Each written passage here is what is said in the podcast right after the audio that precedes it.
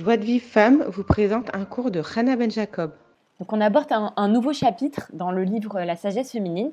Ce chapitre, il s'appelle la, femme édifie la maison.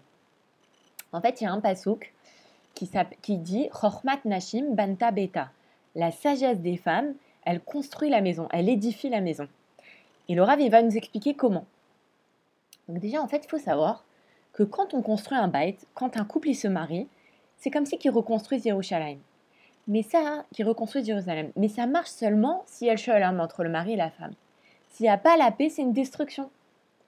Et en fait, la personne qui édifie le plus la maison, c'est la femme. Pourquoi? Parce qu'elle voit ce qui peut détruire la maison. C'est elle qui est à la maison le plus, le plus souvent. C'est elle qui s'occupe des enfants. C'est elle qui est là. Et donc, elle peut voir les choses qui ne vont pas dans la maison, que ce soit chez son mari, que ce soit chez les enfants. Et donc, elle peut édifier la maison. Et euh, à, quel euh, sujet on dit Chormat Nashim Banta Beta? On parle soit de Dvora. Dvora, c'était une prophétesse, une prophétesse, et son mari, je crois que c'était, euh, il n'était pas, c'était pas un grand sage, mais elle lui avait conseillé de, d'allumer des nérotes dans le Beth Amikdash pour augmenter la lumière du monde.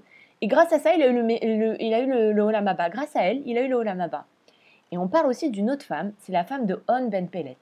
Quand il y a eu la marloquette entre Moshe et Korach, quand Korach s'est élevé, il a voulu, il a voulu rentrer en, il, a, voulu se disputer avec Moshe Rabbeinu.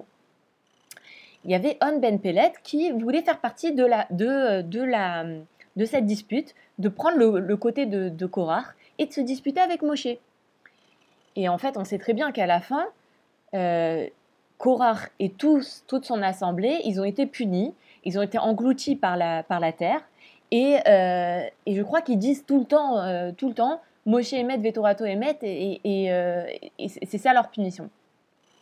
Et la femme de Han Ben Pellet, on voit comment elle a été très intelligente et de elle, on doit apprendre, une femme, elle doit apprendre. C'est-à-dire qu'elle a vu, elle a vu que son mari commençait à prendre part dans cette marloquette, dans cette dispute, dans cette, euh, dans cette, euh, dans cette dispute.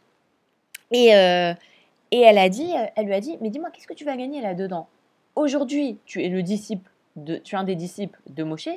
Si Korach y, gagne, tu seras le disciple de Korach. Qu'est-ce que tu gagnes dans cette histoire? Alors il lui a dit Ouais, mais maintenant qu'est-ce que je peux faire? J'ai promis que j'allais, j'allais aller avec eux. Alors elle lui a dit Elle lui a dit Reste à la maison, je vais m'occuper de ça. Elle lui a fait boire du vin.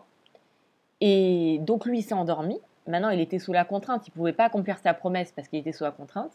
Elle s'est mise devant la tente et elle a commencé à enlever son, son rush, à enlever son chapeau et à se coiffer sa chevelure. Or, même si la et son assemblée ils s'opposaient à Moshe Rabbeinu, c'était quand même des, gens qui étaient euh, quand même bien religieux. Et donc quand ils ont vu que la femme, elle était comme ça, ils ont dit, oh là là, celui-là, il a une femme euh, complètement euh, pas de sniout, et ils sont partis. Et c'est comme ça qu'elle a sauvé son mari. Et, et, donc en fait, elle, elle a joué son rôle avec détermination. Elle a vraiment protégé son mari. Et elle s'est pas disputée avec lui. Elle n'a pas crié, elle a tout fait avec sagesse et douceur. Et ça, c'est ce qu'on appelle la sagesse des femmes. Que la femme, elle voit ce qui va pas. Elle sait dissuader son mari et elle sait trouver une solution. Et Laura nous dit que même un grand homme, parce que On Ben Pellet, nous on ne le connaît pas forcément, mais c'était quelqu'un de, grand. Il devait être l'adjoint de Korach. Donc c'était quelqu'un quand même d'assez élevé. Il avait quand même besoin de l'aide de sa femme. Donc même un grand homme, il a besoin de sa femme. Et de la même façon que la femme de Ben Pellet, elle a agi, toute femme, elle se doit d'agir et elle peut agir comme ça.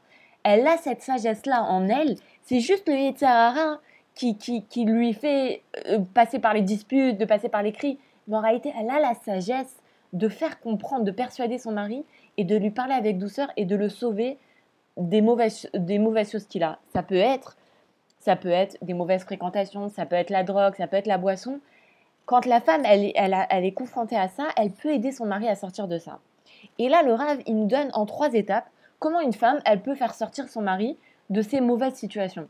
Comme on a dit, les mauvaises fréquentations, la boisson, la drogue, comment elle peut faire ça?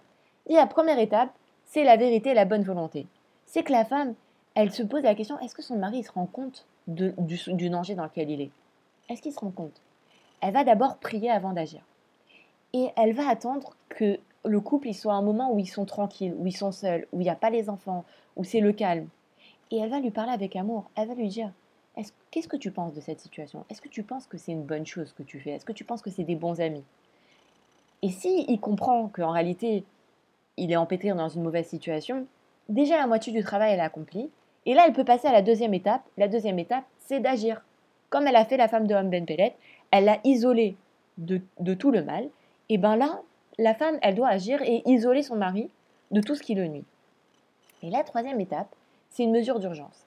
C'est-à-dire que si la première étape ou la deuxième étape n'ont pas marché, alors là, il va falloir que la femme, elle pose un, ultimatum. C'est quoi? C'est quoi la première étape qui ne marche pas? C'est que l'homme, il ne se rend pas compte que la situation est mauvaise. Il ne se rend pas compte qu'il est empêtré dans une mauvaise situation. Ça, la première étape, elle n'a pas, pas fonctionné. Ou la deuxième étape, elle n'a pas fonctionné. Il sait que c'est pas une bonne situation, mais il veut pas s'en sortir. Il veut pas laisser la femme l'aider à s'en sortir. Alors dans ce cas-là, elle doit lui poser un ultimatum. Elle doit devenir agressive et lui dire et lui dire c'est soit eux, soit moi. Et si, euh, si ça marche, l'ultimatum il marche, alors elle revient à la deuxième étape et elle agit et elle isole son mari de, de, tout le mal. Sinon, si ça marche pas, elle doit consulter un rave compétent ou un conseiller pour savoir si elle doit rester avec son mari ou pas. Mais elle ne doit pas prendre la décision toute seule, parce qu'elle peut se tromper. Elle doit absolument demander conseil à un rave compétent ou à un conseiller conjugal et ne surtout pas prendre la décision seule. Et de, et de quoi qu'il arrive, la femme, elle doit être forte. Elle doit pas faire de concessions. Et c'est pas de la compassion, d'avoir de la pitié pour son mari et de se plier à son mal. Parce qu'on a interdiction d'avoir pitié des impies. Donc, c'est pas de la compassion de dire, bon, le pauvre et tout ça, il se rend pas compte que. Non, il faut qu'elle soit forte. Et là, maintenant, Laura, il nous donne une première, un premier exemple. Il va y avoir plusieurs exemples. Le premier exemple, c'est que le mari, il a une relation avec des gens qui sont, il a des mauvaises fréquentations. Il a une relation avec des mauvais, des, des, des, impies, des personnes qui volent, des personnes qui, qui, qui, se comportent mal. Si, alors, très souvent, le mari, il le voit pas. Il s'en rend pas compte, et c'est pas de la mauvaise volonté, il ne le voit pas. Mais des fois, il voit que c'est des mauvaises fréquentations, mais il a peur de s'en séparer soit par, par, orgueil, soit parce qu'il a peur d'avoir d'être endetté, parce qu'il a peur de, des représailles. Et donc, la femme, elle est appelée un rempart. Et là, la femme, elle va pouvoir aider son mari. Pourquoi? Parce que la femme, elle voit tout de suite les faux amis. La femme, elle sait jauger les invités. Des fois, le, mari, il voit pas que cet invité, c'est quelqu'un de pas traîné, c'est pas une très bonne fréquentation. Mais la femme, elle le voit. Elle sait voir qui sont les bons invités, qui sont les faux amis. Elle voit ça. Et donc, il va falloir passer par les trois étapes. Et là, le rave, il reprend les trois étapes et il nous explique chaque étape. La première étape, donc on avait dit, la vérité et la bonne volonté. La femme, elle doit parler avec son mari.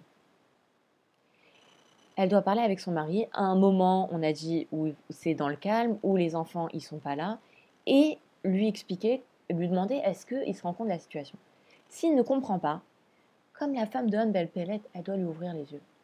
Elle doit l'aider à, voir que ce n'est pas des bonnes relations, que de toute façon, même s'ils gagnent de l'argent de façon pas cachère, par le vol, par des façons qui sont pas bonnes, c'est, vaut, mieux, vaut mieux vivre avec être pauvre et avoir de l'argent cachère que plutôt que d'être riche et d'avoir euh, d'avoir de l'argent qui est pas cachère. Mais tout ça, elle doit le faire sans cri et sans dispute. Et on a dit la femme, elle a cette sagesse-là. Elle est capable de persuader son mari sans, sans se disputer. Ensuite, deuxième étape, le sauvetage elle doit aider son mari à s'isoler de ses mauvaises fréquentations. Parce que peut-être qu'il a peur en fait. Et qu'est-ce qu'elle va lui dire? Elle va lui dire écoute, ne fais rien, reste à la maison, ne réponds pas au téléphone, c'est moi qui m'occuperai de tout. Et s'ils viennent et qu'ils tapent à la porte, elle ouvre la porte, elle leur dit je veux pas que vous ayez un contact avec mon mari. S'ils appellent au téléphone, elle va décrocher elle, elle a dit je vous passerai, elle leur dit je vous passerai pas mon mari. Et s'il faut, elle les chassera, s'il faut, elle criera et elle, va surtout euh, et, elle va vraiment être forte là-dedans. Et à la fin, au bout de deux semaines, un mois, ces gens-là, ils vont se décourager, ils vont penser que son mari, c'est un faible, que sa femme, elle le domine, et donc ils vont partir.